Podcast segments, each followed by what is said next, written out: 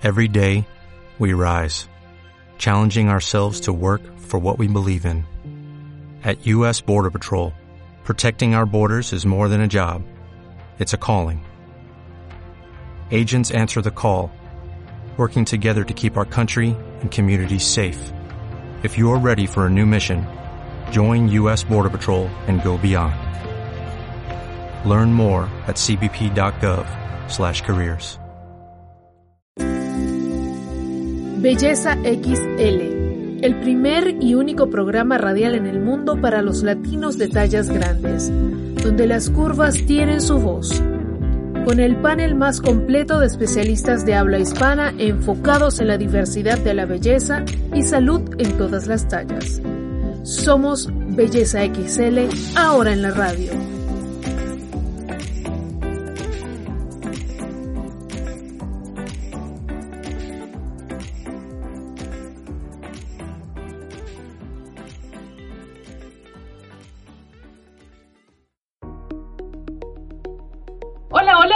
Bienvenidos a una nueva edición de Belleza XL en la radio a través de iHeartRadio. Yo soy Jennifer Barreto Leiva, productora ejecutiva y conductora de este espacio que los va a llevar durante una hora por el mundo de las tallas grandes, en todas sus aristas, como siempre.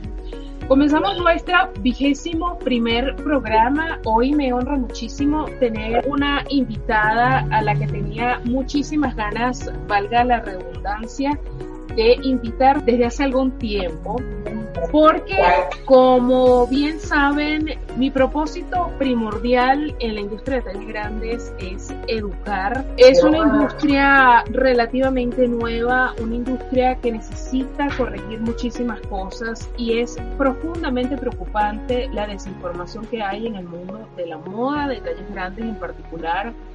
Cuando hablamos de derecho de moda, lo que encontramos es un absoluto desastre. Yo le comentaba a mi invitada en off de que me he ganado muchas enemistades porque me he negado a usar ropa de gente que sé que está plagiando diseños.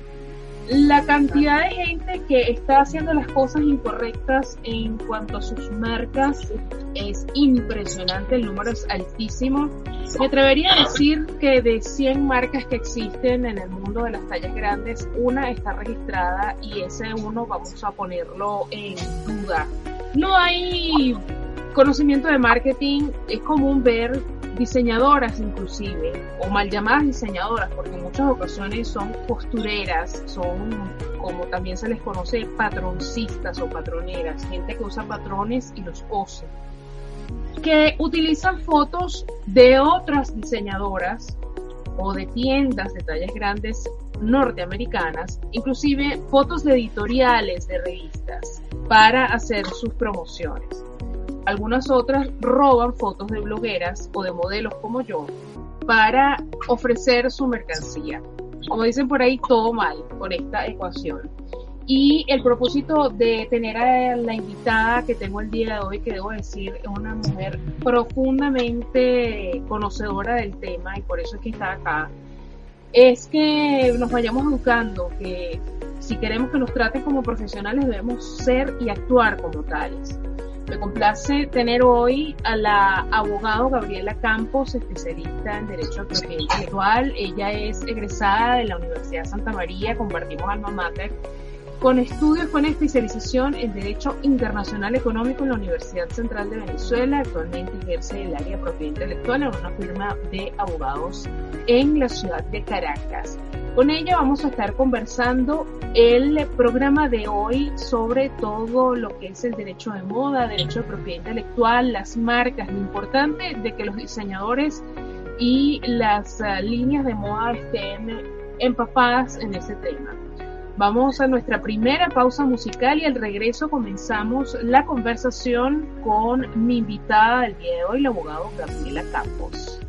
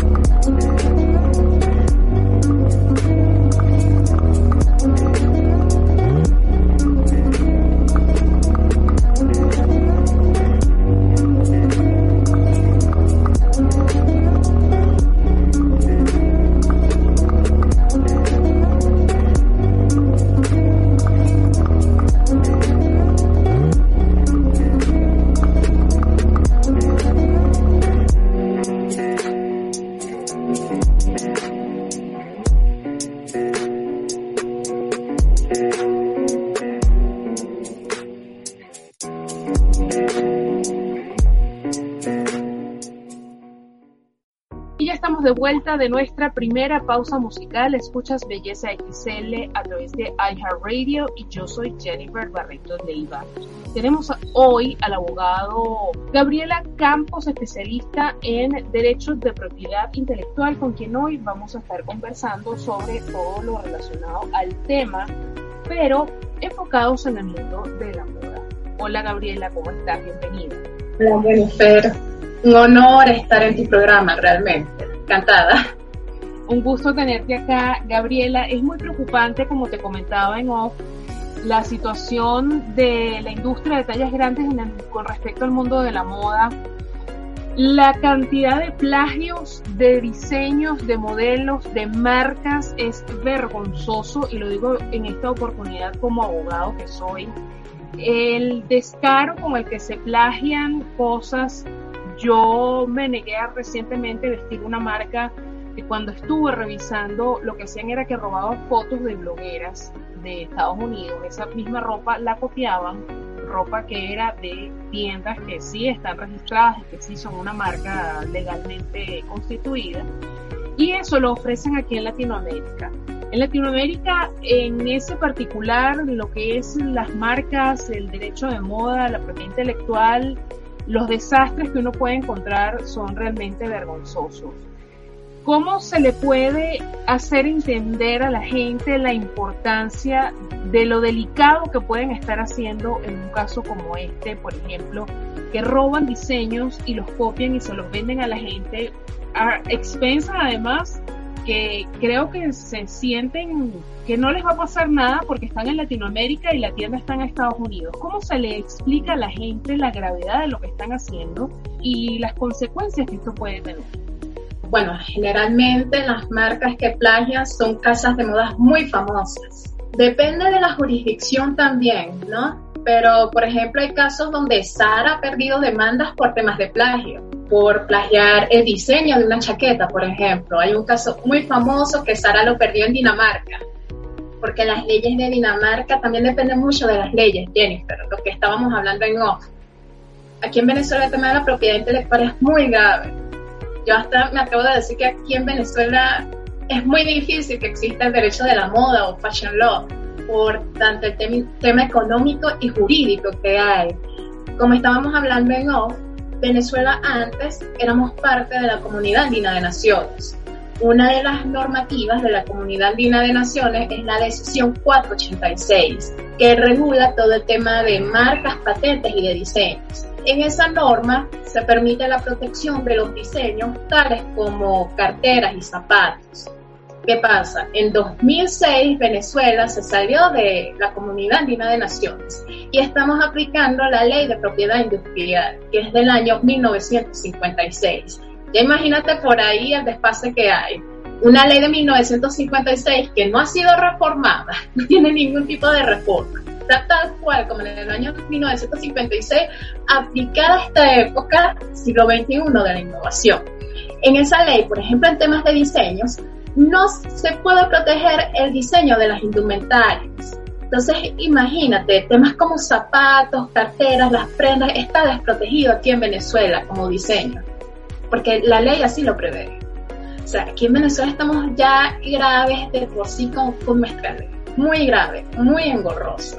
A nivel mundial sí hay avances. A nivel mundial, por ejemplo, modelos de zapatos, chaquetas, prendas de vestuarios, carteras pueden ser protegidas tanto como diseño como una marca, como una marca tridimensional.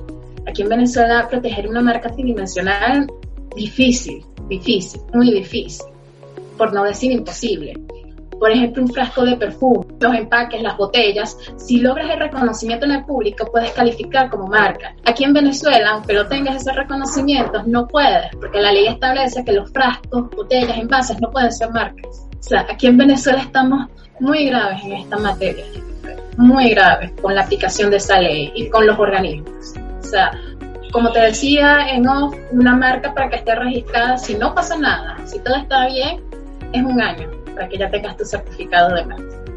Si no pasa nada. Ah, o por ejemplo, de hecho ha sido peor porque a partir de 2018, con el tema del apagón, después la pandemia, hay marcas que se han tardado hasta año y medio en ser concedidas. Año y medio o más, casi dos años. Entre los temas apagón, pandemia, que han sido bien difíciles. Es muy grave, muy grave aquí en Venezuela proteger a nivel mundial sí esto, a nivel mundial hay leyes que hay países que cada cierto tiempo reforman sus leyes de propiedad intelectual, como España, por ejemplo. En España hace pocos años reformaron su ley de propiedad intelectual y ya ahorita van a hacer otra reforma. Porque sí les preocupa, o sea, ya aquí a nivel macro estamos muy graves en materia de, proteger un diseño. En, en, verdad es grave, pero o sea, yo soy una persona que tengo confianza y, y espero y aspiro que se promulgue una ley actualizada en esta materia. Es imperativo porque, estamos realmente en las cavernas, literal. Estamos, a ver, literalmente estamos en las cavernas en propiedad intelectual, Jennifer. Te digo que hasta Cuba tiene leyes más avanzadas en materia de propiedad intelectual que Venezuela. Haití, en ese tema. O sea, aquí estamos muy graves, sobre todo con estos temas de diseño. O sea, en diseño no podemos proteger ni una cartera, Jennifer, ni un modelo de zapato no lo podemos proteger como diseño industrial porque esa ley del 56 no permite que indumentarias, prendas de vestir, califiquen para esa protección. Yo veo muy grave esto que me estás diciendo porque lo que prepondera o lo que pululan son eventos ahora bastante más reducidos por el tema pandemia, por el tema gasolina y todas las tragedias que vivimos en Venezuela, que bueno, muchas están ajenas afuera. Veo eventos donde lo que hacen son relaciones públicas, puras fotitos, la copita de champaña, pero no veo que estén educando de estos temas. Veo niños que están estudiando diseño, que no saben al mundo al que se van a exponer, prácticamente estás huérfano y desamparado como diseñador porque estás creando cosas que cualquier persona se puede robar y tú no tienes mecanismos para proteger tu trabajo, ¿no? Tu marca. Entonces, lo que estoy viendo era lo que yo me temía, puro evento para socializar, pero no está enseñándose lo que se debe enseñar. Me preocupa algo que veo muy común en la industria de tallas grandes yo pregunto, yo veo, yo observo y me quedo callada, pero voy tomando nota. Yo veo de estas patronistas, costureras, diseñadoras realmente de carrera, me atrevería a decir que más de 10 no existen, ¿no? De las cosas que veo que más me preocupan, cuando tú preguntas, Gabriela, uno pregunta, ¿no? Mira, tú tienes tu marca registrada, tu diseño, sí, sí, sí, todo eso está aseguradísimo cuando tú hurgas un poquito, ellas entienden de que como su nombre está tomado en redes sociales, ya eso les da una suerte de protección. Pero realmente mecanismos de protección no tienen porque no han registrado su marca. A la par y amén de que están plagiando diseños, de que están haciendo una serie de cosas que no están bien. Entonces, cuando uno advierte estas cosas, uno es malo, ¿no? Pero ya el tiempo hablará. Yo que tengo el 28 de marzo, es una fecha cercana a la cual se va a transmitir este programa. Yo cumplo 28 años en esta industria. Y estos ojitos que están aquí, que te están viendo hoy, han visto sopotoscientas marcas caerse porque no son sostenibles en el tiempo. No tienen una estructura. Y el marco legal es muy importante en este particular. ¿Cómo se le explica a la gente de que el hecho de tener el nombre en redes sociales no tiene absolutamente nada que ver con marcas, patentes, derechos de propiedad intelectual, que todo eso tiene que tenerlo una persona que se dedique a crear cosas. No entremos en el tema de los plagios, que eso es otra tragedia aparte que ellos mismos están generando. Mira, Jennifer, aquí en Venezuela nos regimos por el sistema de protección de marcas. El que presenta una marca primero es el que la tiene. Nos regimos por la presentación. O sea, aunque tú uses un nombre en redes sociales, si hay otra persona que la tiene registrada, puede ejercer todo tipo de acciones, tanto a nivel administrativo como a nivel judicial, en contra de la marca. Cualquier comerciante de cualquier rama, seas pequeño, trata de registrar tu marca, porque yo he visto casos casos, por ejemplo, hay una empresa que es de cosméticos, de productos para el cabello, que está en una tragedia, porque no ha logrado registra su marca y una persona malamente la registró, usurpando su nombre. Y esta gente ha invertido millones, Jennifer, en lograr su marca. De hecho, hasta ya la tienen registrada en Estados Unidos. Fíjate, ya la tienen registrada en Estados Unidos y aquí en Venezuela no, porque un señor de mala fe, por maldad, la registró primero aquí en Venezuela. Con eso te digo la gravedad. Aquí en Venezuela es muy importante que si estás actuando tu nombre bajo cualquier actividad comercial o de servicio, regístralo. Aunque sea la solicitud, ya con la solicitud tú tienes un derecho de preferencia, por así decirlo. Ya solo con tener tu solicitud presentada, aunque no esté registrada la marca aún, porque tiene que cumplir ciertos requerimientos, ya tienes un derecho de preferencia. Es muy importante que si estás usando un nombre, claro, un nombre que no se parezca al de otra marca, que sea del mismo ámbito comercial, que, que tengan el mismo público. Eso también es clave, porque hay gente que se enamora de marcas que ya están registradas o que son reconocidas. Y después, más aún si son marcas internacionales. Si son marcas internacionales, no se enamoren de marcas ya registradas o de marcas internacionales. Yo les digo eso a la gente, que no se enamoren de esas marcas. Porque yo he visto casos de empresas del exterior que, aunque no la tengan registrada aquí en Venezuela, porque son marcas grandes, que ya tienen un reconocimiento, y ahorita ya vivimos en una era, Jennifer, que ya nosotros tenemos acceso a saber cuál es la marca que se usa en Estados Unidos, aunque no esté registrada, por el tema del Internet y la globalización. Ya tenemos ese acceso. Entonces, o sea, a los creadores, comerciantes, busquen un nombre bastante creativo y presenten la solicitud, ya con solo presentarla. Es muy importante porque los dolores de cabeza que vienen, y sobre todo monetarios, Jennifer monetarios, entre abogados, tasas, o sea, la cantidad de dinero que te puedes ahorrar ya con solo presentar tu marca que la estás usando es importante. Es importante que la gente sepa la importancia que debe tener registrada una marca. Es muy importante, o sea, es lo primero. Lo primero, cuando ya estás dando el producto o cuando ya lo vayas a usar en redes sociales, ya voy a registrarlo. Es importante que lo tengan porque puede llegar otra persona de mala fe que abundan las personas de mala fe y que tienen contactos o tienen los medios económicos. Ah, no, bueno, yo veo que esta está usando su marca tal, pero no la tienen registrada, yo la voy a registrar. Y aquí en Venezuela, como te dije, nos regimos por un sistema de que presenta la marca primero la tiene. Entonces, por eso es muy importante, creadores y comerciantes, que tengan su marca. Y es hasta un plus, porque cuando ya tienen su marca registrada, pueden venderla, es decir, una sesión que bastante dinero se pueden ganar ahí, o una licencia, es decir, es como decir un alquiler a una empresa más grande que te paga royalties, o sea, una marca hasta puede ser fuente de ganancia para ti como persona, para tu empresa. Entonces es clave que los comerciantes, y hay mucho desconocimiento aquí, es impresionante el desconocimiento que hay aquí con el tema de las marcas y la protección de la propiedad intelectual. De hecho, eh, ah, en este momento que estamos hablando, hay dos marcas que entiendo están en plena puja legal con esa particular. Una de ellas es eh, Pirulín, en Estados Unidos tiene otro nombre, nadie lo ha dicho abiertamente como una suerte de secreto a voces, pero hay un tema con la marca. Y yo me enteré a raíz del el show de comediante George Harris, cuando él empieza a hacer la publicidad, todo estaba perfecto porque siempre se llamó pirulín y todo el mundo lo conoce como pirulín, una golosina venezolana que ya ha recorrido el mundo entero de pronto él empieza a cambiarle el nombre y dice, sí, es lo mismo, el mismo producto. De hecho, ves las letras, la marca, los colores, que para quienes no saben, todo eso tiene que ir dentro del registro, porque eso es parte de tu marca. Todo se llama exactamente igual, pero el nombre es distinto. Sin embargo, en Venezuela se sigue llamando Pirulí. Ese es uno de, las, de los conflictos que hay ahora mismo, están abiertos. El otro conflicto es con la, el grupo de las payasitas ni. Aquí es cuando entra el tema de la mala fe que de Gabriela. El otro caso no lo conozco, pero este caso sí.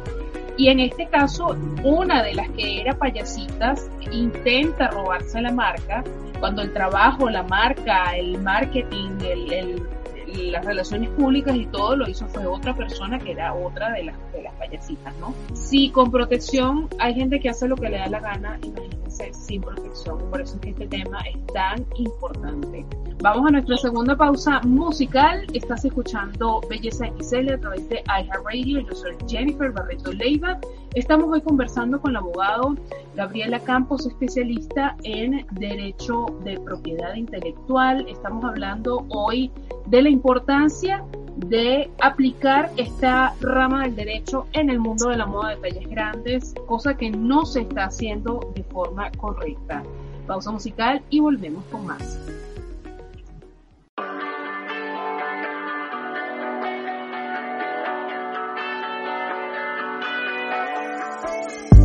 I'm blurry but don't think I'm feeling it. No sleep tonight, I'm under flashing lights. I'm blinded by the smoke that I'm breathing in. I'm hypnotized, maybe I'm not alright. But I'm not here to wish that I was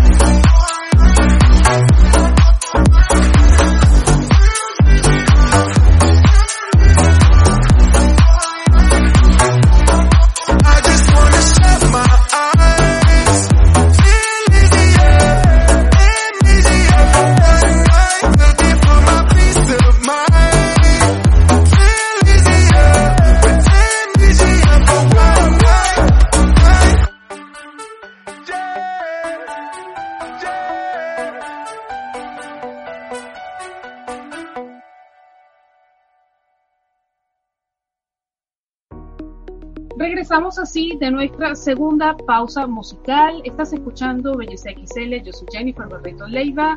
Hoy conversamos con la abogado Gabriela Campos sobre el mundo del derecho cómo está estrechamente relacionado en el mundo de la moda si queremos evitar los problemas y dolores de cabeza.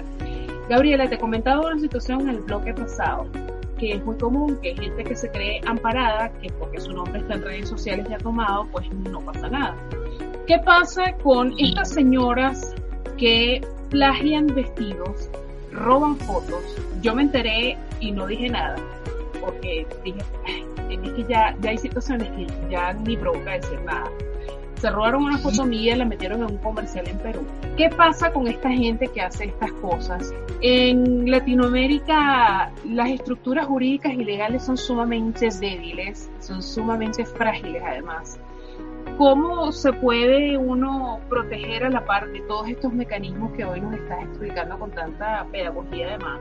Hay que educar principalmente porque el problema de ignorancia es mucho más grave de lo que nos estamos imaginando. Pero ¿cómo evitar que sigan sucediendo estas cosas? ¿no? Porque es difícil. Es difícil por el tema, como ya hablábamos, del desconocimiento. Por ejemplo, el tema de las páginas web el contenido, todo el diseño, fotos, historias, todo lo que está dentro de una página web está protegido por medio del derecho de autor. Muy importante, o sea, si tú vas a hacer una página de derecho de autor, esto protege su contenido. Y además que es tan fácil plagiar una página web.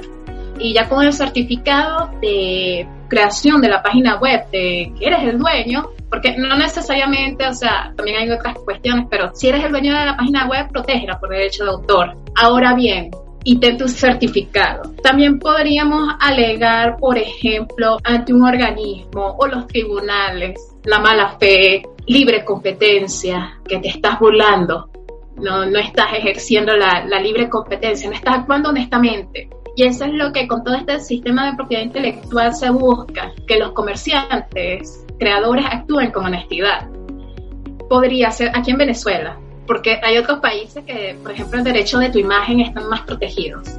Ya alguien con usar tu foto de forma ilegal en una página web, ya tú puedes actuar. aquí en Venezuela aún estamos en pañales en ese tema. Pero por ahí puedes actuar considerando los engorrosos que son los organismos aquí en Venezuela. Por eso es importante cuando estén empezando que vean el registro de sus obras o marcas, creaciones como una inversión, no como un gasto. Es una inversión. Porque los dolores de cabeza que se ahorran a futuro y de dinero, el dinero que se ahorran a futuro es grande. Hay otros países que, por ejemplo, el derecho de tu imagen está protegido tu imagen, que actuaron con consentimiento, están protegidos y puedes actuar ante organismos tanto administrativos como jurídicos, o actualizarlas, que no las tienen, por ejemplo el tema de los influencers. En países ya está en Colombia, ya la actividad del influencer está siendo regulada. Entonces, lo importante, Jennifer, aquí en yo espero, porque yo, yo, tengo fe, por eso sigo aquí, es mi país, esto que aquí de cualquier forma tiene que haber un cambio, pero sobre todo en la educación. O sea, copiar es malo, no es lo ético. Haz tu creación, no te copias de los demás. Sé honesto, o sea, la honestidad es lo más importante. Es un tema de integridad que lamentablemente está en desuso porque lo ve como que, que fastidio, ¿no? Y también se aprovechan del hecho de que como no hay una estructura, hay prácticamente apología al delito desde las autoridades principales, no hay justicia, en fin, una serie de cosas que están todas mal, entonces la gente dice, bueno, como no hay quien me dale las orejas, yo hago lo que me da la gana. y básicamente pasa. Por ejemplo, con los plagios, sobre todo con temas de plagios, Jennifer. Ay, bueno, que uno hasta los ha visto en actos televisivos, Jennifer. Si, si, te cuento, no sé si contarte una historia que, que yo vi de, bueno, un Miss Venezuela de, de hace muchos años, esto, los trajes de presentación de ese Miss Venezuela, le decían que eran de tal diseñador, pero después yo vi una revista y en realidad era un traje de Chanel. Y lo compraron tal cual, Jenny. O sea, ya hasta tengo la revista Te puedo enseñar, Jennifer, la revista y el Miss Venezuela de que te estoy hablando. Y te lo hacen pasar por tal diseñador y yo estaba pequeña, o sea, pequeña tipo 16, 17 años. Yo decía, pero este no traje de Chanel de la colección 2004-2005. ¿Qué hace él en Miss Venezuela? Yo decía. Y el crédito se lo llevó un diseñador. Yo tengo en la revista con la colección de Chanel. Es un secreto a voces, hay dos diseñadores muy famosos, uno hombre, otra mujer, no diré los nombres para evitar pero es un secreto a voces en el mundo de la moda de que compraban orfebrería, compraban trajes afuera y les aplicaban en estas prendas que compraban sus etiquetas y las vendían y la gente idiota iba y compraba como que si fuera diseño de las personas. Y bueno, todo el mundo sabe y todo el mundo compra y todo el mundo les aplaude. O sea, ¿cómo hacemos con tanta sinvergüenzura? Porque es un tema de integridad, es un tema de integridad. No solamente hablamos de que la persona que plagia es una delincuente, porque eso es lo que es, porque estás violando la ley a sabiendas de lo que estás haciendo, estás violando la ley, estás robando el trabajo de otra persona, que es sumamente delicado, porque vaya que cuesta escribir una columna, no hablemos de crear una revista o de crear el patrón de un traje, por poner tres ejemplos. Estás robando trabajo de otra persona, estás vendiendo algo que no es tuyo, entre muchas otras cosas. Pero el problema es que lidiando con este público que sabe lo que está pasando, porque hay gente que sabe lo de estas personas y de otras tantas que, que son plagiadoras de contenido, plagiadoras de medios, etcétera, etcétera, y consumen estas cosas. Entonces, aquí hay un problema grave de moral y de integridad y no podemos seguir aplaudiendo estas cosas. Mira, yo tengo por política, después la gente dice que es que yo soy fregada. Yo tengo por política investigar cada medio en el que yo salgo. Yo tengo 28 años en esta industria. Yo investigo cuál es la historia de cada medio en el que a mí me llaman para salir. Porque como yo me entere de que ese medio ha cometido plagio, de que ese medio maltrata a sus empleados, de que ese medio roba fotos, de inmediato yo digo, conmigo no cuente. Hace dos meses yo me topé con una muchacha que empezó unos años después que yo en el mundo del modelaje. Yo le dije, mira, esa revista donde tú estás saliendo, están diciendo que son los primeros en no sé qué, y es mentira. Es una revista que, o sea, eso es un desastre por donde tú lo mires. La respuesta de ella fue, ah, pero es que como no me llaman en ningún medio, yo aproveché la oportunidad. Entonces aquí hay un problema de moralidad y de integridad mucho más grave de lo que estamos pensando. Y si eso lo mezclamos con la ignorancia, tenemos esta bomba molotov de la que estamos hablando en este momento. Es un desastre total, Gabriel es un desastre. Y no son moralismos absurdos ni cosas. Es el deber ser. Es el deber ser y nosotros como abogados tenemos que actuar con, con el deber ser. Y, por ejemplo, aquí, como te estaba diciendo, es muy importante en las escuelas de diseño de moda que, por ejemplo, a los diseñadores les, les enseñen, aunque sea un semestre, el capítulo de la ley de propiedad industrial que habla de marcas es imperativo, tanto para saber cuáles son los límites de su creación, tanto que no sean objetos de abuso, porque generalmente los diseñadores jóvenes aquí en Venezuela y en el mundo se burlan de ellos, de los diseñadores jóvenes, porque no tienen esos conocimientos. No, no es solo aquí en Venezuela, es en el mundo. O sea, alrededor del mundo los jóvenes diseñadores tienen que darle, aunque sean cursos de marcas y de diseño, de protección del diseño, aunque no sean abogados pero deben tener esa noción por cultura general que al final los va a salvar de muchos problemas. Aquí en Venezuela, las escuelas de diseño, publicidad también, los publicistas, que son los que idean las marcas para las empresas, a veces crean unas marcas que uno como abogado después de que dice, mira, esta marca no se puede registrar. Y lo peor es que ya tienen inversiones han invertido millones en esas marcas y uno se queda como abogado con pena porque te dicen, bueno, pero ya he gastado en productos y tal, que la ley no los permite, ningún tipo de ley, o sea, ni aquí ni en las leyes de afuera los permiten, porque a pesar de todo hay ciertas normas que, que se aplican alrededor del mundo en relación a las marcas tipo que no sean iguales o parecidas a marcas ya reconocidas o que no sean marcas descriptivas o genéricas y, y aún así se enamoran de esas marcas. La educación, o sea, esa es la base de todo, la, la educación. Estudiantes que sepan cuáles son sus derechos y sus deberes en relación a las creaciones y a su actividad intelectual. Porque los problemas que hay son terribles. Y lo que dices es tan cierto que cada día se hace más frecuente que se consiguen plagios mal llamados inspiraciones de parte de diseñadores jóvenes. Y ellos dicen, bueno, no pasa nada, lo que pasa es que este traje de Carolina Herrera, por poner un ejemplo, las mangas me parecieron maravillosas, ven acá, pero tú no puedes copiar esas mangas porque las mangas pertenecen a la marca y al registro de trabajo de esta señora.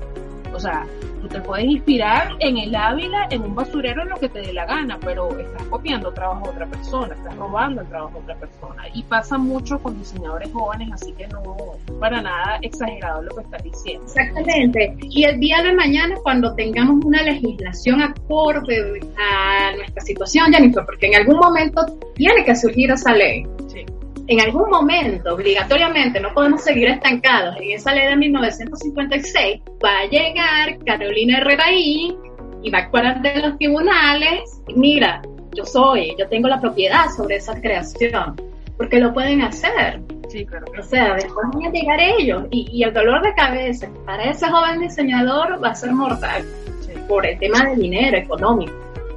Uno puede inspirarse, de hecho ya todo está creado, Jennifer, ya, todo está creado, tienes nuevas formas.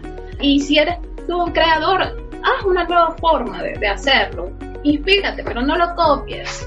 Y, es para todo, Jennifer, porque en verdad ahorita me acordé de eso de Miss Venezuela, un traje, un opening de Miss Venezuela y era idéntico a un Chanel. Y después dicen, ah, no, los trajes fueron diseñados por tal y yo ok, pero es igual este Chanel que yo tengo en esta revista y, me lo hacen pasar por...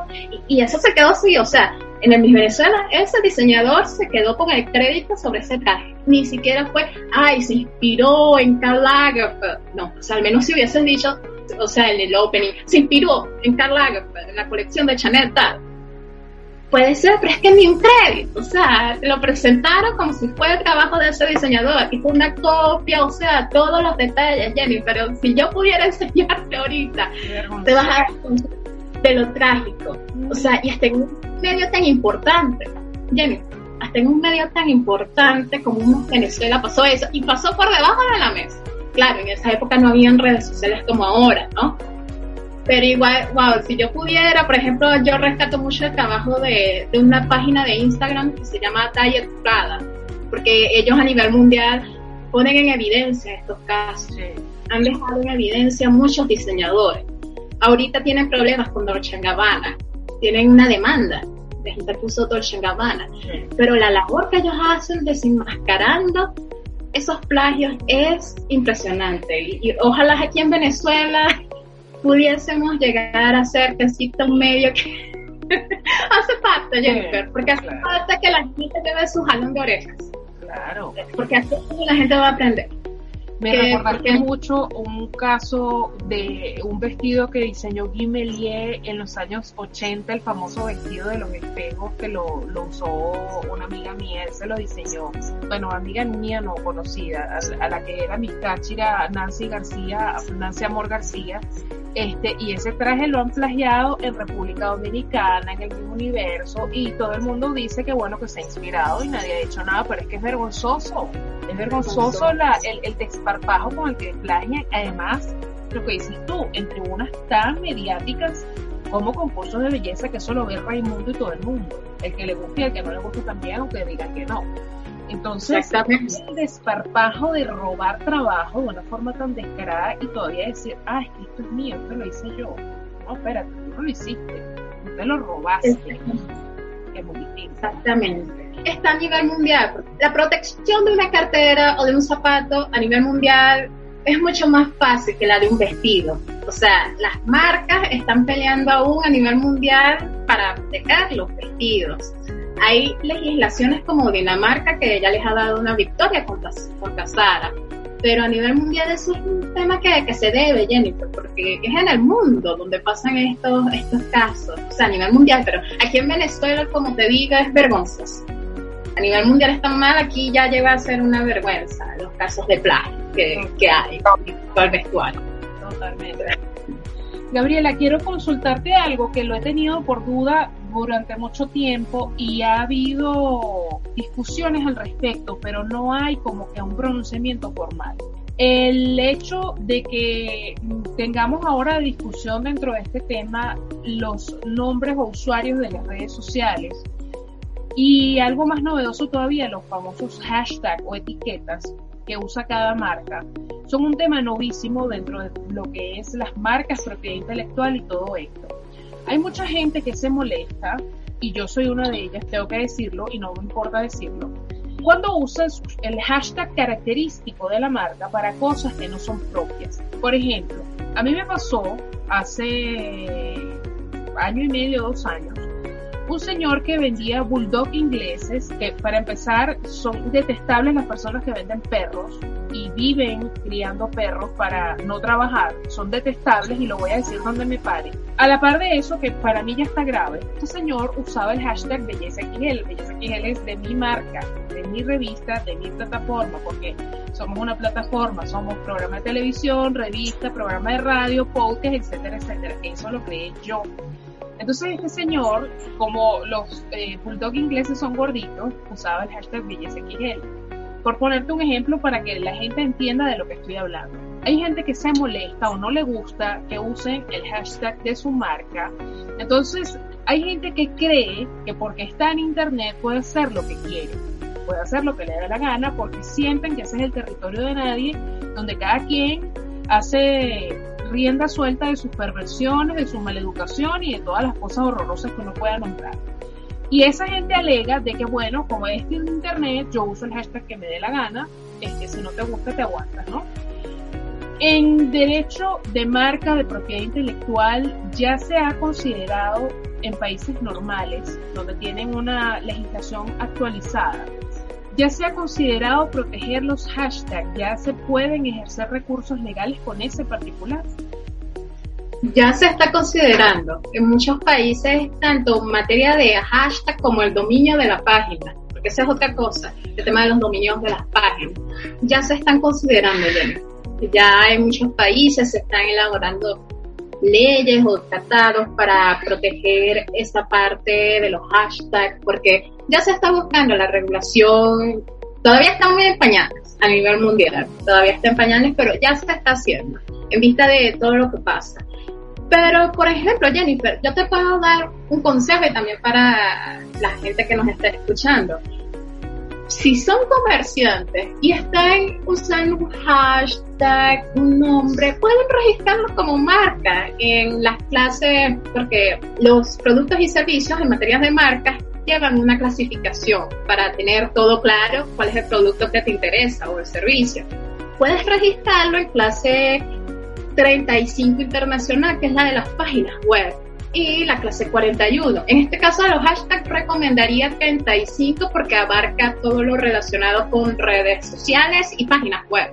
Y ya con, todo, con ese certificado en esa clase 35 que protege tu marca de servicio en páginas web, nombres comercial, esto, página web comercial y redes sociales, ya tú puedes ejercer un tipo de protección, Jennifer. Tienes tienes la, la posibilidad de, ejercer acciones administrativas y, y, en tribunales, pero mientras tanto a nivel mundial ya se está haciendo esa regulación, se, ya se están practicando, haciendo tratados, leyes para regular el tema de los dominios de las páginas web y de los hashtags, porque hay muchos problemas con ese tema. Ya a nivel mundial sí es un tema que, que se está tratando, aún está comenzando, pero ya ya se está tratando, ya se está haciendo, efectivamente.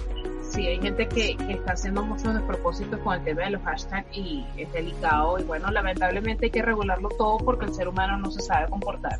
No hay que regularlo, Jennifer, o sea, todo cuando ya alcanza cierto grado hay que regularlo, por eso ha surgido el derecho de la moda, también hay derecho deportivo, derecho del cine, porque ya son actividades que merecen un tipo de regulación.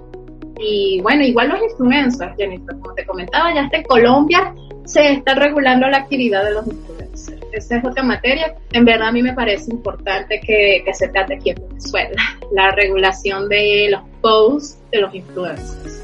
Porque es grave las cosas que uno ve aquí con ciertas publicaciones, ciertos influencers.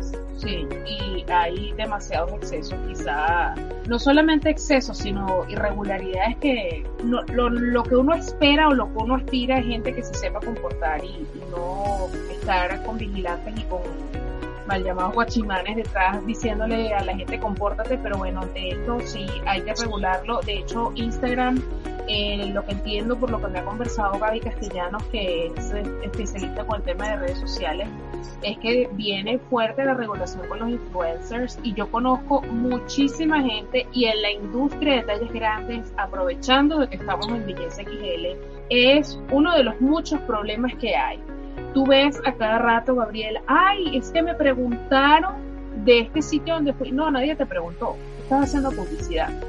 Y hay que regularlo y tú tienes que decir que esto es publicidad. Nadie te preguntó. Este, o van y, dicen en las historias, no, vayan a darle amor a este post. Eso es ilegal. A mí me lo han hecho y yo he tenido tremendos encontronazos porque publican algo en redes sociales y te pasan el enlace para que tú lo veas, por si acaso te lo pierdes.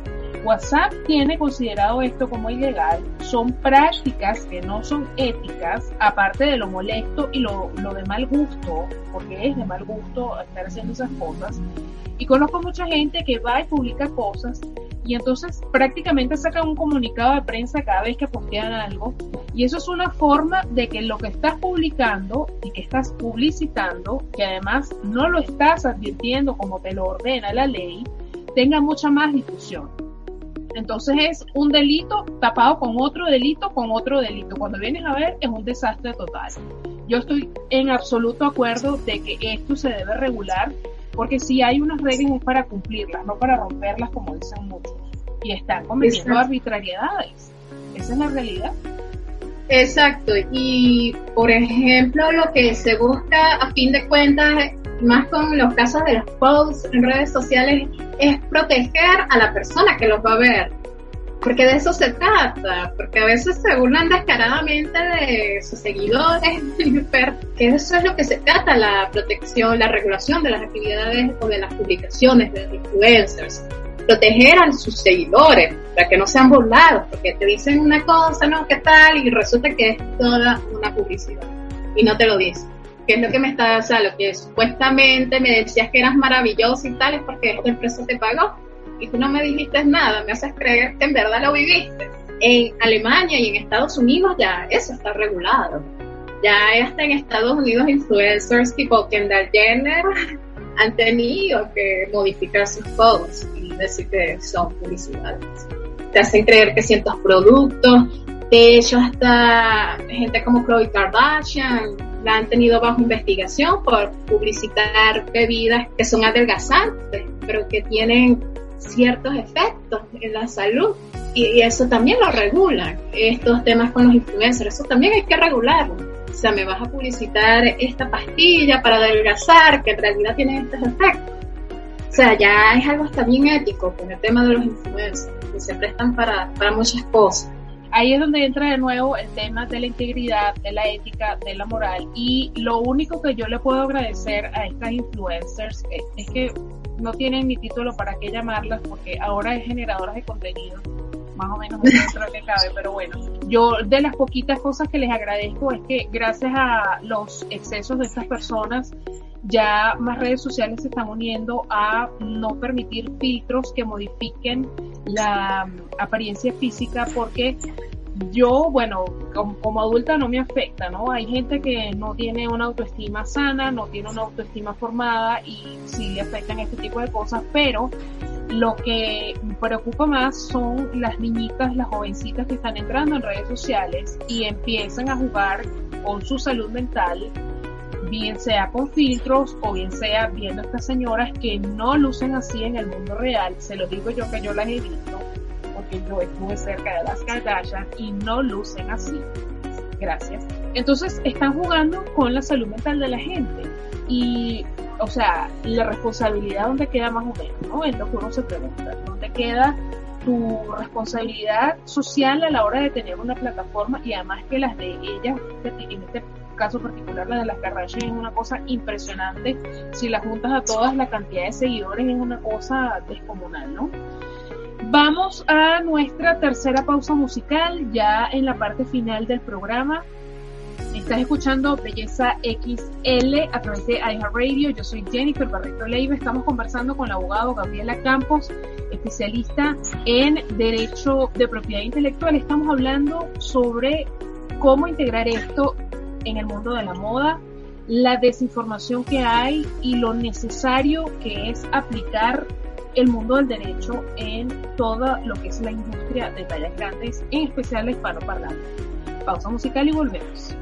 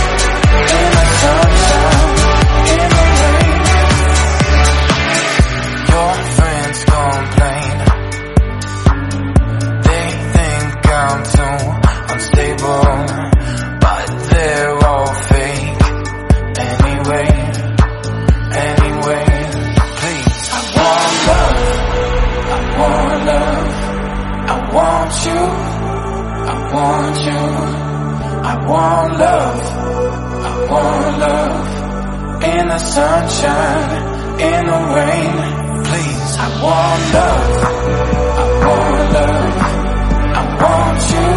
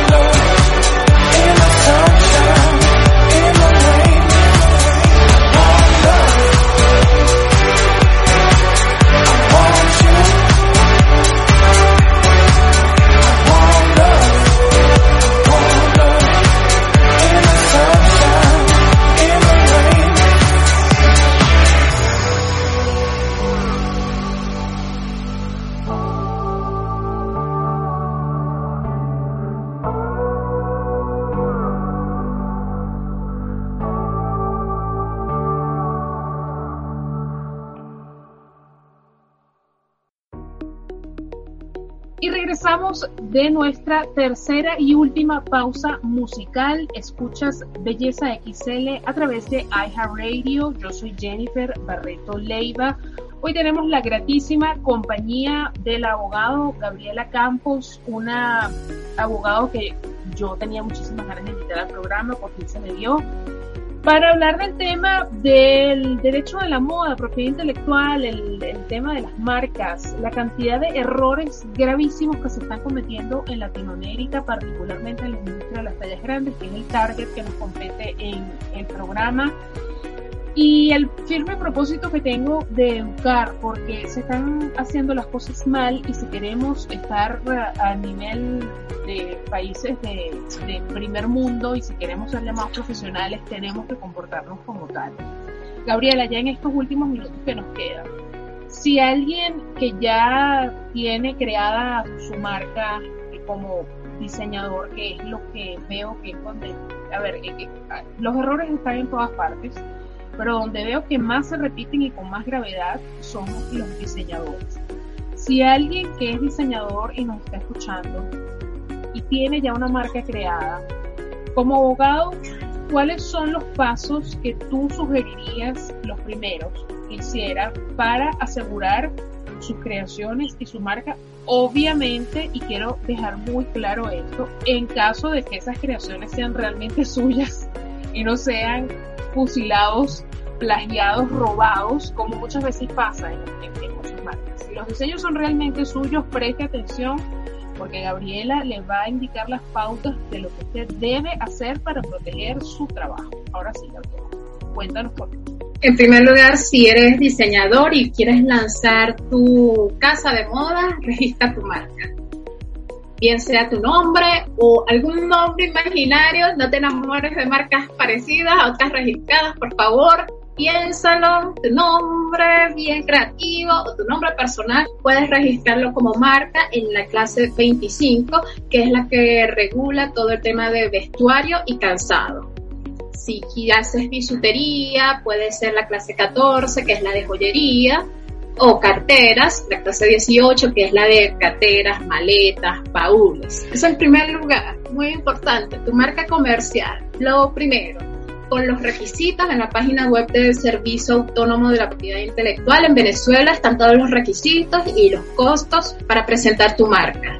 Es muy importante porque si vas a entrar al área comercial, eso es lo clave. Porque la marca es tu medio de presentación ante el público y tienes que proteger. Y aquí en Venezuela se aplica el sistema, el que presenta primero tiene la marca eso es imperativo. Si eres diseñador, creador de ropa, registra tu marca en clase 25 internacional, que es de vestuarios, zapatos y sombreros, todo lo que es vestuario. Ya en temas de derechos de autor es un poquito más complicado, Jennifer, porque, o sea, y a nivel mundial, proteger el vestido como tal es difícil hay ciertos países que puedes protegerlo, cierta parte del vestido, tipo un estampado o algún dibujo que lleve ese vestido, puedes registrarlo como obra artística, como un cuadro, una pintura. Mi sugerencia para el diseñador sería que haga su boceto y lo registre como obra de arte, su dibujo, su boceto.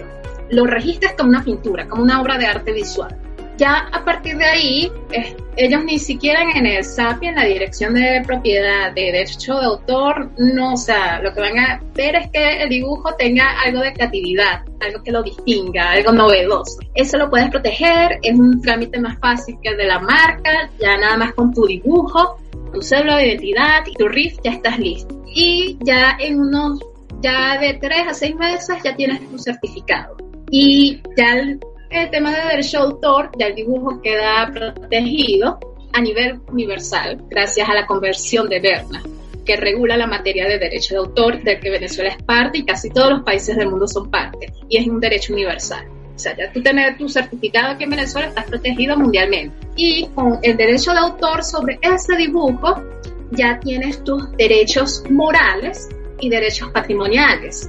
Los derechos patrimoniales tienen un máximo de protección de toda la vida del autor hasta 50 años cortados a partir del año siguiente de su muerte. O sea, dura bastante. Y con esos derechos patrimoniales tú puedes hacer contratos, negociar tu obra, tipo, mira, si alguna empresa quiere usar tu dibujo, eso te ayuda mucho a, armarte. También está el derecho moral, que es que tu nombre siempre va a aparecer como el creador de esa, de esa obra de esa obra artística y nadie te lo puede quitar. Eso va a ser así toda la vida. Entonces, eso me parece que aquí en Venezuela es la vía principal para un diseñador, que, proteja su dibujo, su boceto, como obra artística, con los colores y todo, que lo proteja como obra artística. Me parece que esa es la más viable mientras algún día podemos proteger el vestuario, una cosa destacable del vestuario más en un tema industrial, más comercial, pero el dibujo tu boceto puedes registrar como obra de arte. Eso me parece que, son las maneras que tiene un joven diseñador para proteger su trabajo. Por una parte en el ámbito comercial, tu marca, y por otra parte en el ámbito artístico, creativo, tu boceto de tu diseño, de tu dibujo. Esas son las herramientas que cuentas aquí en Venezuela. Gabriela, te quiero agradecer todo el rato que has estado con nosotros en el programa. Espero tenerte muchas veces más porque conversar contigo es un gusto, es un placer. Y además de que, bueno, eh, evidentemente eres conocedora del tema y nunca está de más el saber de, de estos temas que, como hemos hablado en off, lamentablemente no, no buscan educar para nada del tema y es sumamente importante, mucho más de lo que mucha gente cree. Y en industrias como la nuestra, la industria de tallas grandes, es un tema del que ni siquiera se habla. De nuevo, hay actividades sociales, muy pocas, porque en el mundo de tallas grandes no es lo que abunda, pero no se habla de estos temas y hay gente que está profundamente desinformada y cuando tú hablas de esto, entonces se molestan porque creen que están haciendo daño. Así que te agradezco muchísimo, Gabriela, que estuviste con nosotros durante toda esta hora y un chispito más conversando e informando del tema, además de una forma muy pedagógica, súper necesario esta conversación. Así que nada, gracias por haber estado con nosotros. No, gracias a ti por invitarme, ¿verdad? Es un gusto, ha sido un gusto conversar contigo, Jennifer. Entonces estoy abierta a cualquier momento, cualquier posibilidad, aquí estoy. Belleza XL está bajo la producción, edición y conducción de quien les habla Jennifer Barreto Leiva, transmitido a través de iHeartRadio. Recuerden seguirnos en todas nuestras redes sociales, estamos como Belleza XL. En nuestras plataformas como iTunes, Evox o Spotify podrán encontrar cada semana nuestro programa en diferido para que lo disfruten en la comodidad de sus espacios. Para sugerencias de temas e invitados o para anunciarse con nosotros, contáctanos a través de bellezaxl.gmail.com. Esta es nuestra única vía de contacto. Nos escuchamos la próxima semana. Belleza XL el primer y único programa radial en el mundo para los latinos de tallas grandes, donde las curvas tienen su voz. Con el panel más completo de especialistas de habla hispana enfocados en la diversidad de la belleza y salud en todas las tallas. Somos Belleza XL, ahora en la radio.